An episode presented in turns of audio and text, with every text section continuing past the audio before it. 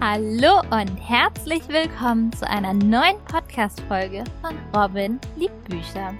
Ich freue mich sehr, dass ihr dabei seid. Ich darf euch heute den Dark Fantasy Roman Romeo's Pain Seelenglut von Anna D. Rocky und Pam Crow vorstellen. Vorneweg möchte ich darauf hinweisen, dass unter anderem in der Geschichte Gewalt, Drogenmissbrauch und Depressionen thematisiert werden. Doch die Hörprobe ist frei von den eben genannten Triggerwarnungen. Ich beginne mit dem Klappentext. Was passiert mit einem Todesengel, der an der Liebe scheitert?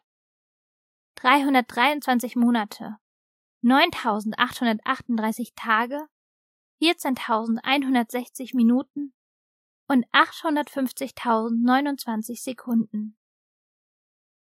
So viel Zeit ist vergangen, seit Ariana geboren wurde und Elia geflohen ist. Vor der Vergangenheit seine Aufgabe und den intensiven Gefühlen, die er tief unter einer Schicht aus Schmerz und tätowierten Heiligtümern versteckt. Arianas Seele ist zum letzten Mal sein Auftrag. Zweimal ist er bereits gescheitert. Alaya hat versagt und fürchtet nichts mehr, als sie nun endgültig zu verlieren. Niemals wollte er daher an den Ort zurückkehren, der für beide über Jahrhunderte Schicksal bedeutet. Elia will, dass sie lebt, Dabei steht Ariana bereits an ihrem ganz persönlichen Abgrund. Er muss eine Entscheidung treffen und setzt damit etwas in Gang, was er nicht mehr kontrollieren kann. Die Geschichte wird empfohlen für Leser und Leserinnen ab 18 Jahren. Dann geht es jetzt los mit der Hörprobe zu Romeo's Pain Seelenglut, geschrieben von Anna D. Rocky und Pam Crow. Zwölftes Kapitel Ariana. Ich stopfe meine Schmutzwäsche in den Seesack. Da mein Kleiderschrank kaum noch saubere Klamotten beinhaltet, wird es allmählich Zeit, zum Waschsalon zu fahren. Der Sack ist so prall gefüllt, dass er sich nur schwer schultern lässt. Ich verfluche mich selbst und frage mich, warum ich solche Dinge immer vor mir herschiebe und sie erst in Angriff nehme, wenn mir keine andere Wahl mehr bleibt. Iris hat schon oft angeboten, für mich mitzuwaschen, aber das kommt nicht in Frage. Also mache ich mich auf den Weg zur U-Bahn. Ich habe extra bis zum Abend gewartet, da der Waschsalon zu dieser Tageszeit erfahrungsgemäß nicht so voll sein dürfte. Wenn ich Glück habe und direkt eine freie Maschine erwische, könnte ich vor Mitternacht wieder zu Hause sein. Tatsächlich bin ich die Einzige im Salon und kann direkt zwei Maschinen in Beschlag nehmen. Perfekt. Nachdem ich meine Wäsche sortiert und angestellt habe, stecke ich mir die Ohrstöpsel in die Ohren und starte die Playlist auf dem Smartphone. Die Musik entspannt mich und ich erlaube mir, meinen Gedanken nachzuhängen. Kurz tauchte Laia vor meinem inneren Auge auf, doch schnell schiebe ich sein Bild beiseite. An ihn will ich einfach nicht denken. Stattdessen konzentriere ich mich auf die Ausstellung. Die Location passt einfach perfekt. Aber die merkwürdige Reaktion von Drake auf dieses ganz spezielle Bild macht mir Sorgen. Was stört ihn so daran? Dass die Tür zum Waschsalon geöffnet wird und jemand hereinkommt, nehme ich gar nicht wahr, bin zu sehr in meinen Gedanken versunken. Als sich dann allerdings dieser jemand direkt neben mich setzt, schrecke ich auf und drücke instinktiv ein ganzes Stück von der Person ab. Es gibt genug freie Plätze hier im Raum. Warum rückt er mir also so dermaßen auf die Pelle? Ich schaue auf, die Augenbrauen genervt zusammengezogen will gerade losschimpfen. Doch dann bleiben mir die Worte im Hals stecken. Augenblicklich schlägt mein Herz nicht mehr im Takt. Es sprintet los und stolpert in meiner Brust. Meine Hände werden schwitzig und vor Nervosität fehlen mir die Worte. Er ist es. Elia. Er trägt einen grauen Hoodie, dessen Kapuze er tief ins Gesicht gezogen hat. Außerdem hat er eine dunkle Sonnenbrille auf, als wolle er vermeiden, erkannt zu werden. Dabei fällt ein Typ, der in der Dunkelheit eine Sonnenbrille trägt, doch erst recht auf, oder nicht? Die Hände hat er in den Taschen des Pullovers vergraben, die Beine streckt er lässig weit von sich. Ich reiße mir die Earpods aus den Ohren und warte auf eine Reaktion von ihm. Er ist doch nicht zufällig hier. Bei diesem Gedanken schmunzelt er und dreht den Kopf so, dass er mich ansehen kann. Er zieht die Sonnenbrille ein Stück tiefer auf die Nase und linst über die Gläser. Nun kann auch ich in seine Augen blicken. Er hat die schönsten Augen, die ich je gesehen habe. Hi, sagt er schlicht und ist mir so nah, dass sein Atem über mein Gesicht streicht. Mein Mund fühlt sich mit einem Mal ganz trocken an und ich schlucke schwer. Hi, was machst du hier? Elia zuckt mit den Schultern. Dir Gesellschaft leisten. Er formuliert die Antwort als Frage. Oh. Nach unserem letzten Zusammentreffen war ich der festen Überzeugung, dich nicht mehr wiederzusehen. Mich überschwemmen kurz die schlimmen Gefühle, von denen ich dachte, ich überlebe sie nicht. Elia bemerkt das natürlich, lässt sich aber nichts anmerken. Tja, falsch gedacht. Du hast das Talent, dich immer in Schwierigkeiten zu bringen. Ständig muss ich auf dich aufpassen. Ich schnappe nach Luft. Wie bitte? Ich wasche meine Wäsche und höre Musik. Ich bin also ganz und gar nicht in Schwierigkeiten, und ich brauche auch niemanden, der auf mich aufpasst. Wenn mich etwas total auf die Palme bringt, dann ist es jegliche Form von Bevormundung. Bisher bin ich gut ohne Aufpasser durchs Leben gekommen, und das wird auch in Zukunft so bleiben. Welche Frau treibt sich freiwillig allein um diese Uhrzeit in einer solch gefährlichen Gegend rum? Du steckst schneller in Schwierigkeiten, als du dir vorstellen kannst. Du hast nicht mal mitbekommen, dass ich gerade reinkam. Ich hätte auch Patrick Bateman sein können, den mal wieder die Mordlust überkommt. Um diese Zeit ist der Waschsalon immer so schön leer. Deshalb bin ich jetzt hier. Patrick Bateman fand in American Psycho sein Opfer eher zufällig. Die Tageszeit spielt keine große Rolle. Also kein guter Vergleich. Er hätte mich auch am Nachmittag hier erwischen können. Vielleicht nicht unbedingt ein Bateman. Allerdings kriechen andere gefährliche und dunkle Gestalten im Schutz der Dunkelheit aus ihren Löchern.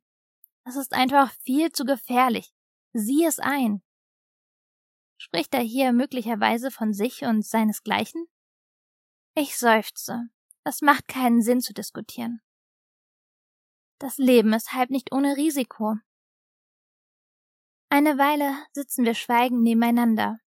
Elia ist ein Stückchen näher gerutscht, und die Stelle, an der sein Arm meinen berührt, kribbelt aufregend. Ob er es auch spürt? Die Stille zwischen uns ist jedenfalls nicht unangenehm. Ehrlicherweise bin ich ganz froh, dass er hier bei mir ist und ich nicht alleine im Salon bin. Denn natürlich hat er recht damit, dass eine Frau so ganz alleine um diese Uhrzeit nichts in einem Waschsalon verloren hat. Elia wirft mir einen Seitenblick zu und lächelt. Natürlich habe ich recht. Schön, dass du es einsiehst. Verdammt! Er hat in meinem Kopf nichts zu suchen. Doch bevor ich protestieren kann, wechselt er schnell das Thema. Was hörst du denn da? Elia deutet auf die Earpods, die aus dem Kragen meines Parkers ragen und locker über der Brust baumeln.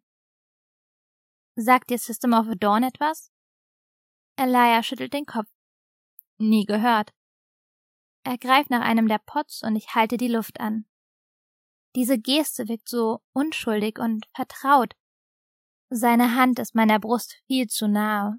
Ich fixiere sie regelrecht und kann dabei die einzelnen Buchstaben auf seinen Fingern lesen. S O U L.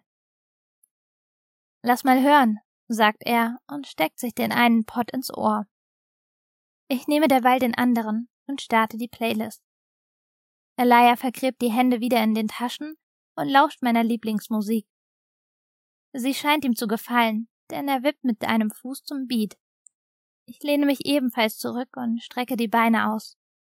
Langsam entspanne ich. Kann es nicht immer so sein? Seite an Seite, Elia und Ari?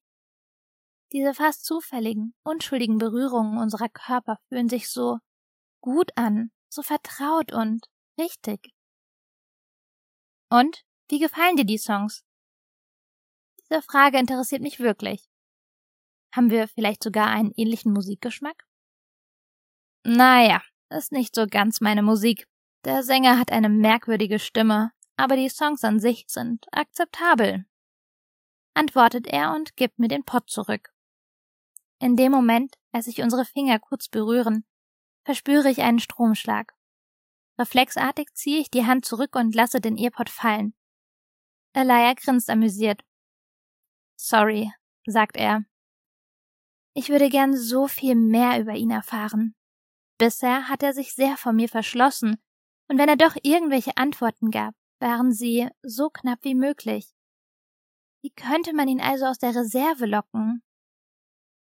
Ari, frag doch einfach. Seufzt er und ich ärgere mich, dass er schon wieder genauestens weiß, was in meinem Kopf vor sich geht. Die Gedanken von anderen Menschen zu lesen, gehört verboten. Nicht einmal in meinem Kopf bin ich sicher. Es ist ärgerlich und beängstigend zugleich. Ich weiß, dass wir nonverbal kommunizieren können, also auf rein gedanklicher Ebene. Warum aber kann ich nicht seine Gedanken sehen? Es findet alles immer nur in meinem Kopf statt. Also gut, tasten wir uns sachte heran und beginnen mit etwas Einfachem. Hast du einen Nachnamen? Romeo? Klingt italienisch. Hast du italienische Wurzeln? Romeo ist eher ein lateinischer Name, leitet sich ab von Romeus. Ich wüsste nicht, dass meine Ahnen aus Italien stammen. Also, nein. Mir ist dieser Name jedenfalls nur aus den Dramen von Shakespeare bekannt. Er erinnert mich an Liebe, Dramatik, Tod. Wie alt bist du? Da wird es schon kompliziert. Ich bin schon lange 29. Verdammt, er hat recht. Ich wollte banale Fragen stellen, was sich in seinem Fall allerdings als Herausforderung entpuppt. Also gehe ich einfach nicht weiter darauf ein, denn ich spüre, dass er verkrampft. Dünnes Eis, auf dem ich mich gerade bewege. Jetzt bloß nicht sein Wohlwollen überstrapazieren, sonst macht er gleich wieder dicht. Du hast viele Tattoos. Gibt es überhaupt noch freie Stellen an deinem Körper? Zumindest lässt die Haut, die sichtbar ist, das erahnen. Immerhin sind Arme, Hände und Finger geinkt, und auch im Hals hat er ein Tattoo. Diese Frage scheint ihm zu gefallen. Seine Mundwinkel ziehen sich nach oben, und das Lächeln, welches auf seinem Gesicht erscheint, ist atemberaubend. Noch nie habe ich etwas so Heißes gesehen. So gut wie keine. Wirklich keine? Ich meine, sein Gesicht ist nicht tätowiert, der Rest aber schon? Also alles? Auch gewisse empfindliche Körperstellen? Elia lacht leise. Du bist knallrot im Gesicht, Ariana. Selbst wenn ich nicht in deinen Kopf gucken könnte, wüsste ich genau, woran du gerade denkst. Das muss dir nicht peinlich sein. Katzenbabys, süße, schnurrende Katzenbabys. Denk schnell an etwas Unverfängliches. Sonst bringt mich eigentlich nichts so schnell aus dem Konzept, ich bin aufgeschlossen und tolerant. Ich mag Tattoos und trage selbst ein kleines Kunstwerk auf meinem Rücken. Das Universum mit sämtlichen Planeten unseres Sonnensystems. Der Gedanke, dass Elia wirklich überall Tattoos hat, ist einfach aufregend. Du bringst mich in Verlegenheit, maule ich, was ihn noch mehr amüsiert. Du bist die mit den schmutzigen Gedanken. Am besten gehe ich auch darüber hinweg und überlege mir die nächste Frage. Es ist schwierig, unverfänglich zu bleiben. Was tust du eigentlich sonst so? Ich meine, wenn du nicht gerade in meinem Kopf herumschnüffelst oder auf mich aufpasst. Letzteres betone ich, indem ich imaginäre Gänsefüßchen in die Luft male und mit den Augen rolle. In der Frage steckt ein kleiner Seitenhieb, den er einfach weglächelt. Ich mache gerne Touren mit meinem Bike, Einfach losfahren ohne festes Ziel, immer der Nase nach und schauen, wohin es mich am Ende führt. Das Gefühl, mit Vollgas über den Highway zu rasen, dabei den Fahrtwind zu spüren oder den Regen, der mir aufs Visier klatscht. Es ist so echt, pur. Ein Stück Freiheit. Einfach unbeschreiblich. Oder dieser Adrenalinkick, wenn ich mich in eine steile Kurve lege und die Fußraste den Asphalt berührt. Elia spricht mit so viel Leidenschaft über das Motorradfahren. Ich hänge an seinen Lippen und stelle mir vor, wie wir gemeinsam durch die Nacht brechen. Immer schneller und schneller. Die Straße gehört uns und wenn der Morgen hereinbricht, machen wir einfach irgendwo Rast, am Strand vielleicht, sehen zu, wie der Tag erwacht. Elia schaut mir tief in die Augen. Das versonnene Lächeln, welches noch gerade auf meinem Lippen lag, verblasst. Ich sehe Sehnsucht in seinem Blick und vielleicht so etwas wie Verlangen. Ich spüre es doch auch. Er ist mir plötzlich wieder so nah, befeuchtet sich mit der Zunge seine Lippen. Er senkt seine Augen auf meinen Mund. Aus Unsicherheit beiße ich auf meiner Unterlippe herum. Mein Herz schlägt mir bis zum Hals. Er muss es bemerken. Küss mich. Doch er zögert. Im nächsten Moment verklärt sich der Ausdruck in seinen Augen. Er verschließt seine Gefühle vor mir, rückt ein Stück von mir ab. Enttäuschung überkommt mich und das Gefühl der Zurückweisung. Das Glöckchen über der Eingangstür des Waschsalons ertönt und jemand kommt herein. Die intime Zweisamkeit ist damit beendet. Schnell setzt Elia die Sonnenbrille wieder auf und wirft einen Blick auf seine Armbanduhr. Wie lange dauert die Wäsche noch? Seine Stimme klingt nun reserviert. Plötzlich kann es ihm nicht schnell genug gehen, von hier zu verschwinden. Ich schaue auf das Display der Waschmaschine. Sie brauchen beide nur noch wenige Minuten. Es ist merkwürdig, wie schnell die Stimmung zwischen uns jedes Mal kippt. Gerade noch dachte ich, er genießt unsere gemeinsame Zeit genauso sehr wie ich, und nun fühlt es sich an, als sei er genervt und seine Anwesenheit hier ein reines Pflichtprogramm. Als die Maschinen endlich schleudern und der Waschvorgang danach beendet, bin ich regelrecht froh. Diese Anspannung zwischen uns ist kaum zu ertragen. Ich stopfe die nasse Wäsche zurück in den Seesack und verlasse den Salon in Richtung zu Hause. Das war die Hörprobe zu Romeo's Pain Seelenglut von Anna D. Rocky und Pam Crow. Ich bedanke mich bei euch fürs Zuhören und hoffe, der Einblick in die Geschichte hat euch gefallen. Nächsten Sonntag gibt es wieder, wie gewohnt, das passende Interview zur Hörprobe und ihr könnt die Autorinnen kennenlernen. Wenn ihr vorab schon mal stöbern wollt, schaut gerne auf der Homepage der beiden vorbei oder auf Instagram. Ihr findet sie unter dem Namen Letter Symphonic und an alle Bücherliebhaber und Bücherliebhaberinnen und die, die es noch werden wollen. Genießt den Tag und wenn ihr wollt, hören wir uns wieder nächsten Sonntag zu einer neuen Folge von Robin liebt Bücher.